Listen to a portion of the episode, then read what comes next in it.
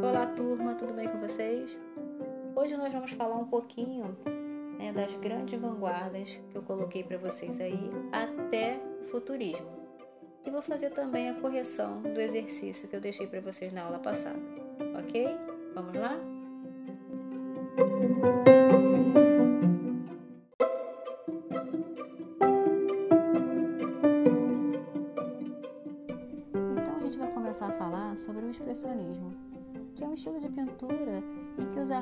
procuram expressar seus sentimentos e fortes emoções. Eles não se preocupam tanto com a beleza como os outros estilos. Os pintores expressionistas utilizam formas exageradas e deformam a realidade. As cores são fortes e as linhas bem simples. Podemos citar como principais artistas o Van Gogh e o Edvard Munch, né, que foi o criador do grito. Agora a gente vai falar do fauvismo.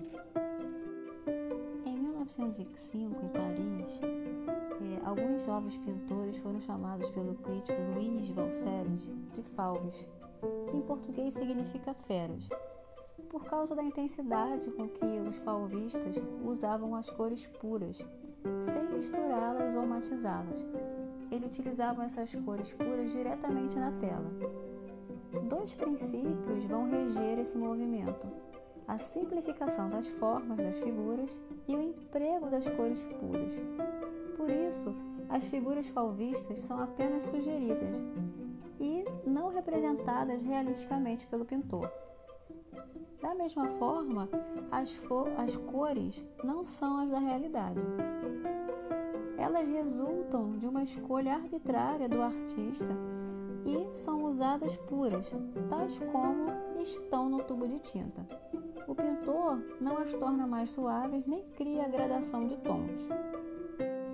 Nós podemos citar como principal pintor fauvista Henri Matisse. Sua característica mais forte é a despreocupação com o realismo, tanto em relação às formas das figuras quanto em relação às cores. Em suas obras, as coisas representadas são menos importantes do que a maneira de representá-las. Assim, as figuras interessam como formas que constituem uma composição. É indiferente ao artista se elas são de pessoas ou de natureza morta. São exemplos dessa tendência a dança, obra de 1909, e A Natureza Morta com Peixes Vermelhos, de 1911, de Matisse.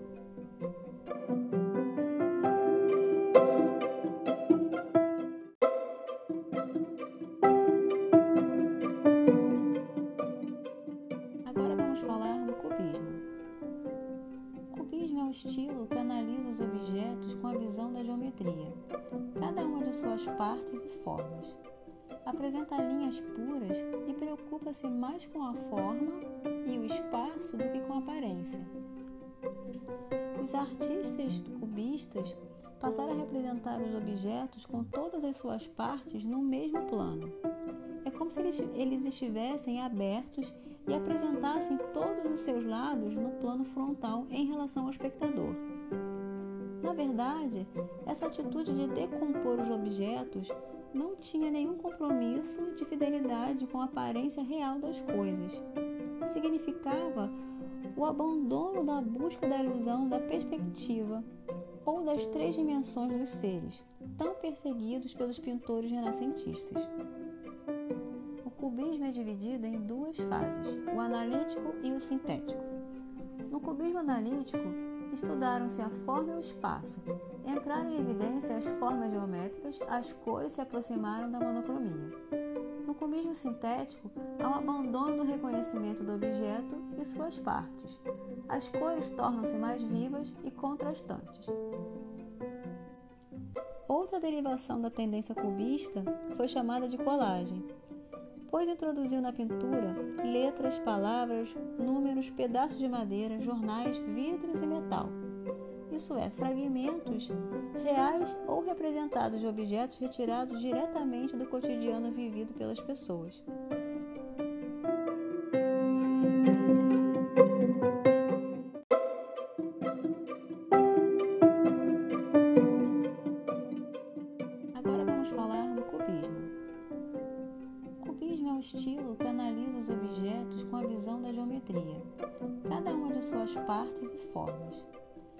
Apresenta linhas puras e preocupa-se mais com a forma e o espaço do que com a aparência. Os artistas cubistas passaram a representar os objetos com todas as suas partes no mesmo plano. É como se eles estivessem abertos e apresentassem todos os seus lados no plano frontal em relação ao espectador. Na verdade, essa atitude de decompor os objetos não tinha nenhum compromisso de fidelidade com a aparência real das coisas. Significava o abandono da busca da ilusão da perspectiva ou das três dimensões dos seres, tão perseguidos pelos pintores renascentistas cubismo é dividido em duas fases, o analítico e o sintético. No cubismo analítico, estudaram-se a forma e o espaço. Entraram em evidência as formas geométricas, as cores se aproximaram da monocromia. No cubismo sintético, há um abandono do reconhecimento do objeto e suas partes. As cores tornam-se mais vivas e contrastantes.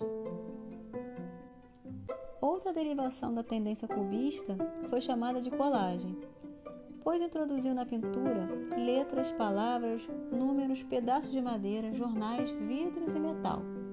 Isso é, fragmentos reais ou representados de objetos retirados diretamente do cotidiano vivido pelas pessoas.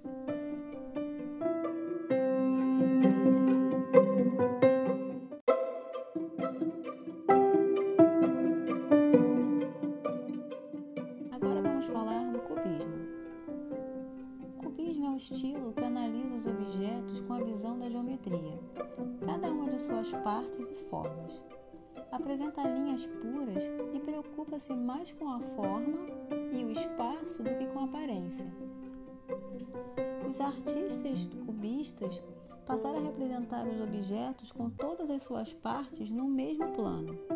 É como se eles estivessem abertos e apresentassem todos os seus lados no plano frontal em relação ao espectador. Na verdade, essa atitude de decompor os objetos não tinha nenhum compromisso de fidelidade com a aparência real das coisas. Significava o abandono da busca da ilusão da perspectiva ou das três dimensões dos seres, tão perseguidos pelos pintores renascentistas cubismo é dividido em duas fases, o analítico e o sintético. No cubismo analítico, estudaram-se a forma e o espaço. Entraram em evidência as formas geométricas, as cores se aproximaram da monocromia.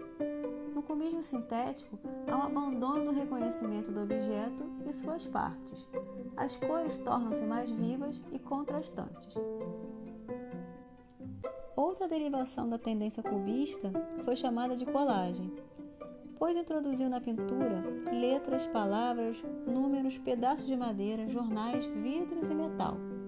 Isso é, fragmentos reais ou representados de objetos retirados diretamente do cotidiano vivido pelas pessoas.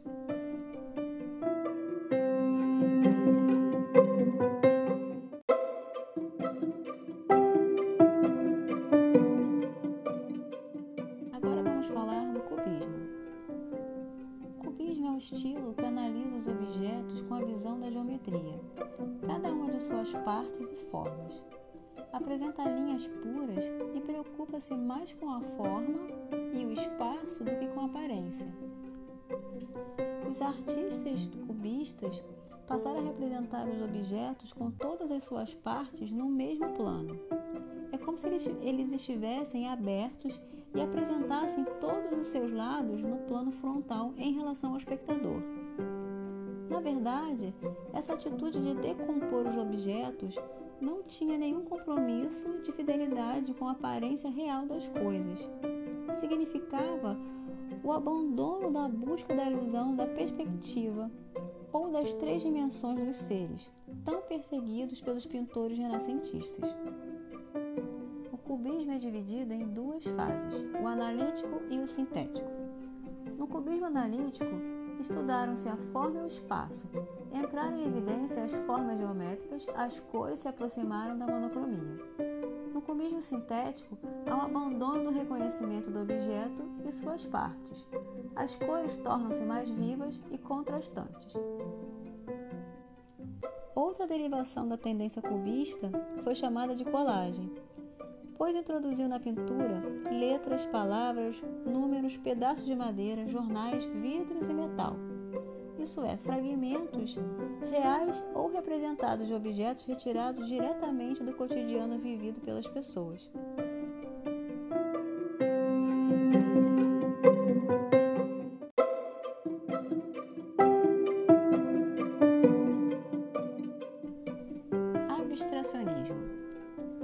principal característica da pintura abstrata a ausência de relação imediata entre suas formas e cores e as formas e cores de um ser.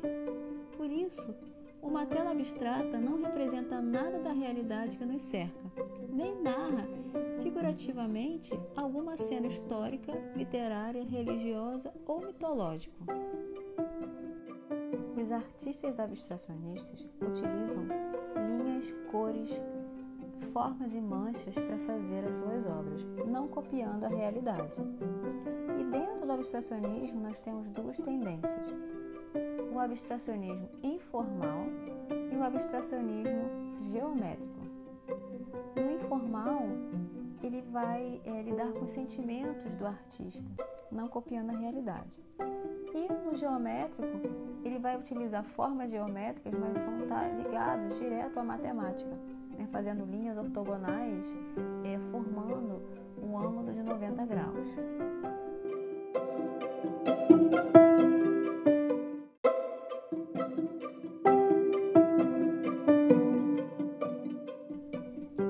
Futurismo.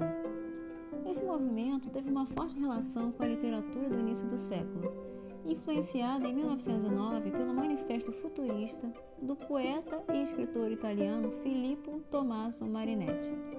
Na pintura, assim como na literatura, os futuristas exaltavam o futuro e, sobretudo, a velocidade, que passou a ser conhecida e admirada com o advento da mecanização das indústrias e com a crescente complexidade social que ganharam os grandes centros urbanos.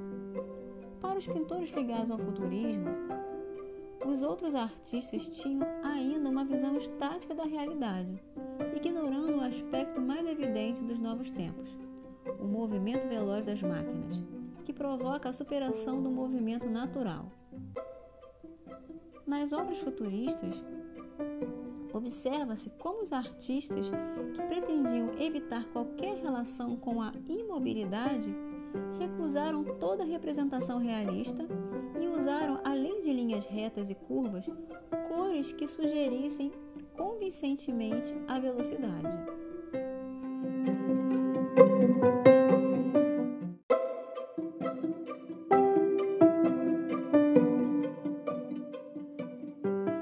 Olá, nono ano, tudo bem com vocês? Hoje nós vamos dar continuação vanguardas e eu vou, continuar, eu vou começar pelo dadaísmo. O dadaísmo foi um movimento que surgiu em Zurique em 8 de fevereiro de 1916. Reuniram-se no Cabaré Voltaire os poetas Hugo Ball e Tristan Tzara.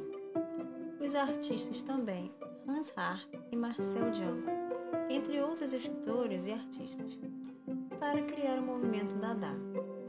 Movimento que expressasse o descontentamento da classe artística com os rumos que a sociedade vinha tomando, tudo em decorrência da Primeira Guerra Mundial.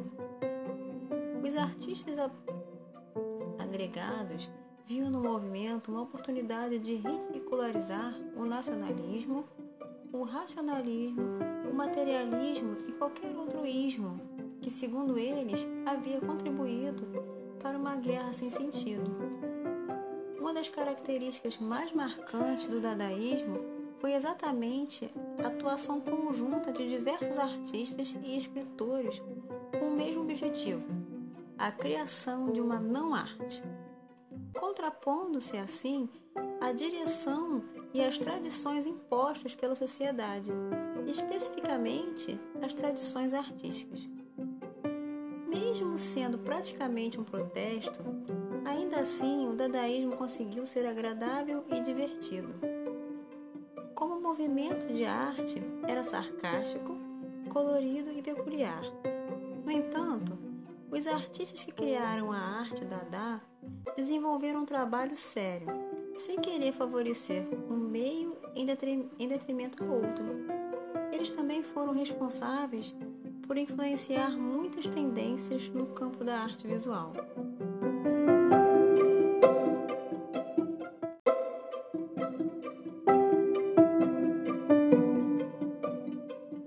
O movimento surrealista foi oficialmente inaugurado em Paris em 1924, com a publicação do Manifesto do Surrealismo pelo poeta e crítico André Breton, tornando-se um movimento intelectual e político internacional.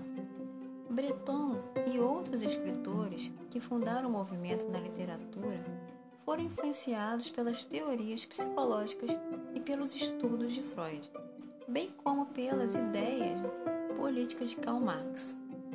Usando métodos de livre associação oriundos da psicologia, a poesia e a prosa surrealista desenharam um mundo privado da mente, tradicionalmente restringido pela razão e pelas limitações sociais, para produzir imagens surpreendentes, inesperadas, absurdas e ilógicas. Os princípios cerebrais e racionais do surrealismo encontraram sua ascendência no desrespeito inteligente e irônico proposto pelo dadaísmo, uma década antes, experimentando um novo modo de expressão chamado escrita automática ou automatismo, que procurou liberar a imaginação desenfreada do subconsciente, buscando a surrealidade.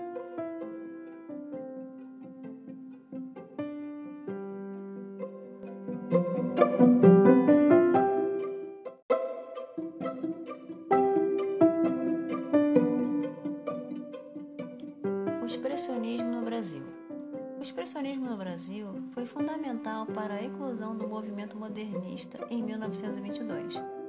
A artista Anita Malfatti, em 1912, foi à Alemanha, onde teve contato com o expressionismo alemão, que influenciou suas obras.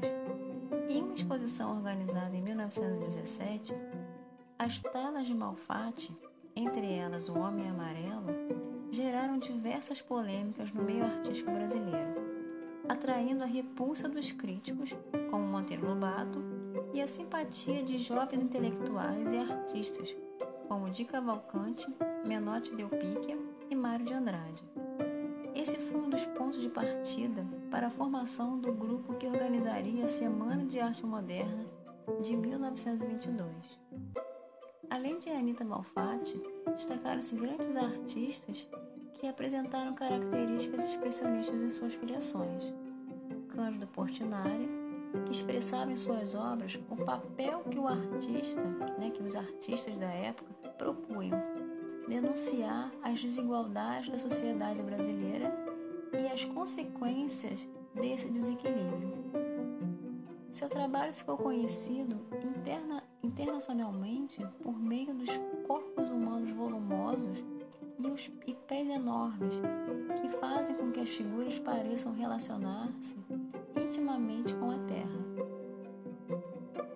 Também podemos citar é, o lituano Lazar Segal, que passou a ocupar uma posição de destaque dentro do cenário da arte moderna em São Paulo.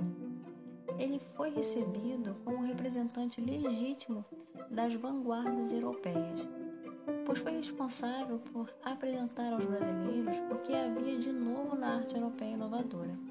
E nessa posição, procurou exercer, paralelamente à sua pintura, um papel pedagógico junto ao público. Na sua visão, o expressionismo deveria aspirar a uma síntese que revolvesse o conflito profundo entre o materialismo e o desejo do transcendental o artista expressionista não deveria, portanto, expressar esse conflito, mas esforçar-se para superá-lo em sua obra, criando um novo mundo em forma formas e cores. Suas cores fortes procuraram expressar as paixões e os sofrimentos dos seres humanos. Em seus quadros expressionistas, suas personagens eram mulatas, prostitutas, marinheiros. Suas paisagens eram as favelas e as bananeiras. Anos mais tarde, dedicou-se à escultura em madeira, pedra e gesso. O concretismo. A expressão arte concreta foi criada em 1930 pelo artista holandês Theo van Doesburg. Na verdade, essa expressão não era usada para indicar um movimento estético oposto ao da arte abstrata. Ao contrário, serviu para designar a tendência artística que surgiu como evolução do abstracionismo.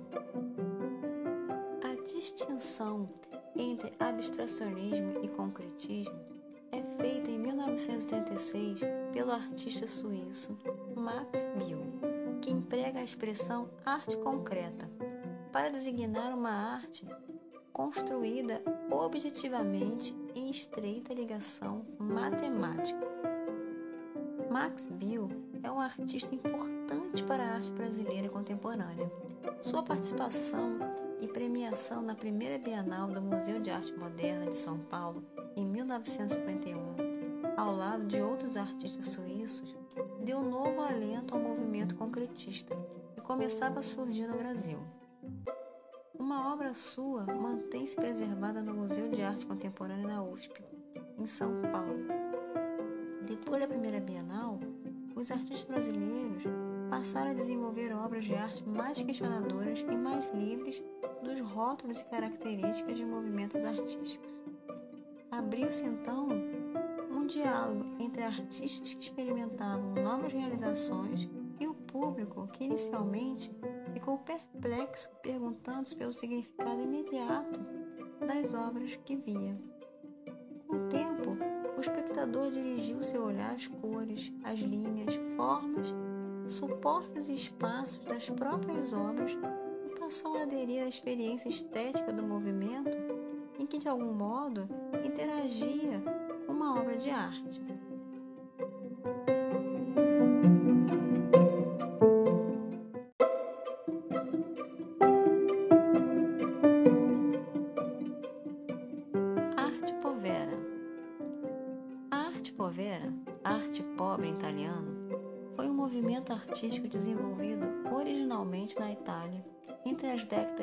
1960 e 1970. Ela recebeu esse nome pelo uso de materiais pobres, simples e naturais, que não são dotados de estética, mas se apresentam como potenciais elementos de composição, plástica e ressimbolização, como vegetais, comida, papel, terra ou até mesmo sucata, com o objetivo de realizar instalações que elevassem a banalidade das coisas mais insignificantes para a arte, ultrapassando essa distinção entre a arte e vida cotidiana.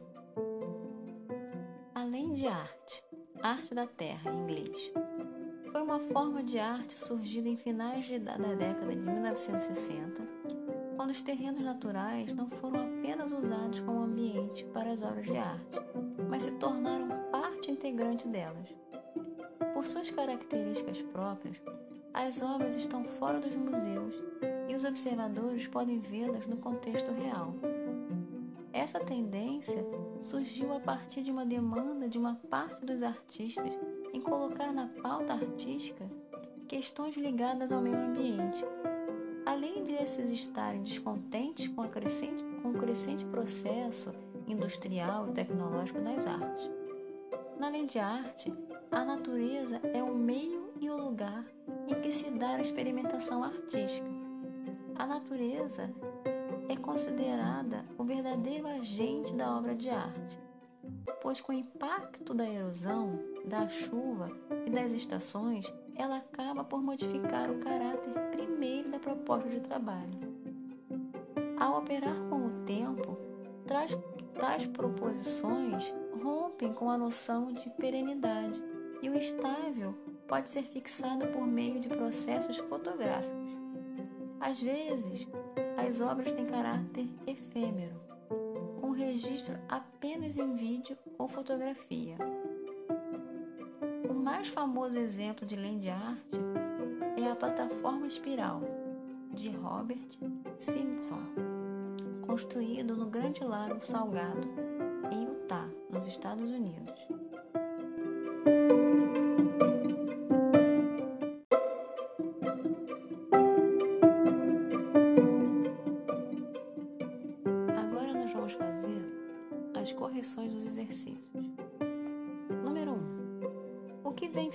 Dadaísmo e onde nasceu? O movimento Dada ou dadaísmo se iniciou em Zurique em 1916 com um grupo de pintores e poetas que foram para a Suíça, refugiando-se da Primeira Guerra Mundial. Reunidos no Cabaré Voltaire, um clube noturno, esses literatos começaram a perceber a arte de forma irracional e a partir daí essa arte foi considerada não mais uma manifestação do espírito, mas sim uma anti-arte, usando palavras, sons e elementos plásticos. Número 2. Quem são os principais expoentes do dadaísmo? O dadaísmo projetou grandes expoentes, como Marcel Duchamp, Francis Picabia, Kurt Schwitters e De Chirico. Número 3. Como surgiu o surrealismo?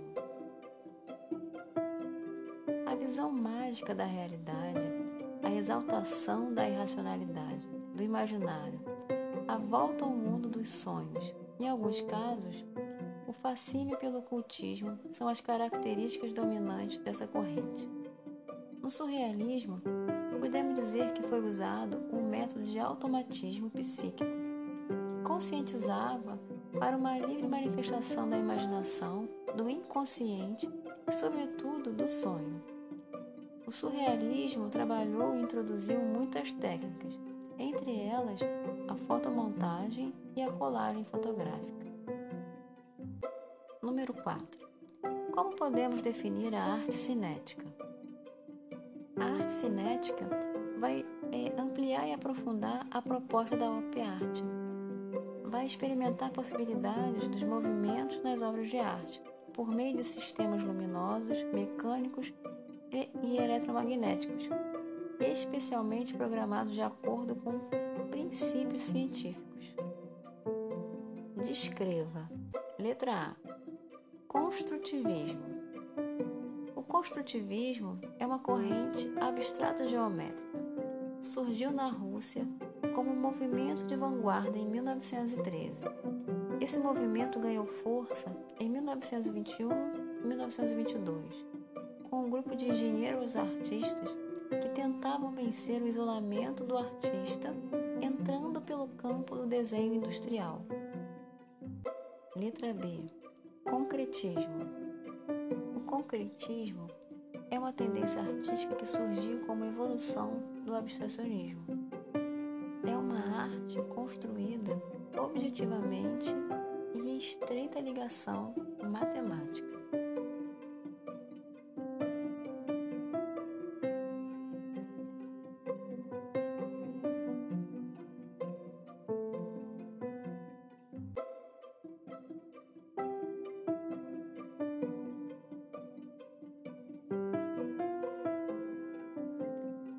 Letra C. Land art. A land art é uma arte feita na natureza com a natureza. É uma arte efêmera, feita para durar pouco tempo. Ela é temporária, pois sofre com a ação do tempo.